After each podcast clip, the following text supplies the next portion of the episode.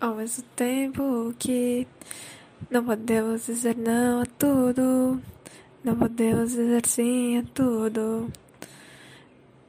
Porque se dissermos a primeira coisa, vamos acabar nos isolando.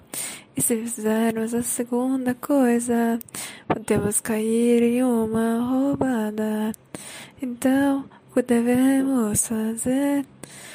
Então, devemos encontrar um equilíbrio disso. Mas como?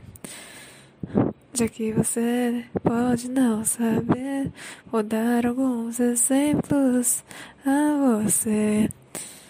Diga não à cópia, diga não aos julgamentos, diga não à vida comum, diga não sempre que achar necessário.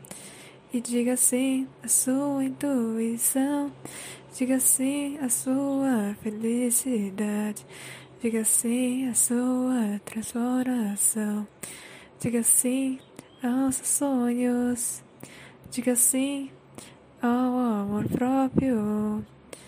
E assim viva o agora, desde que passou no passado e viva o agora. E assim entenda o que é viver de verdade.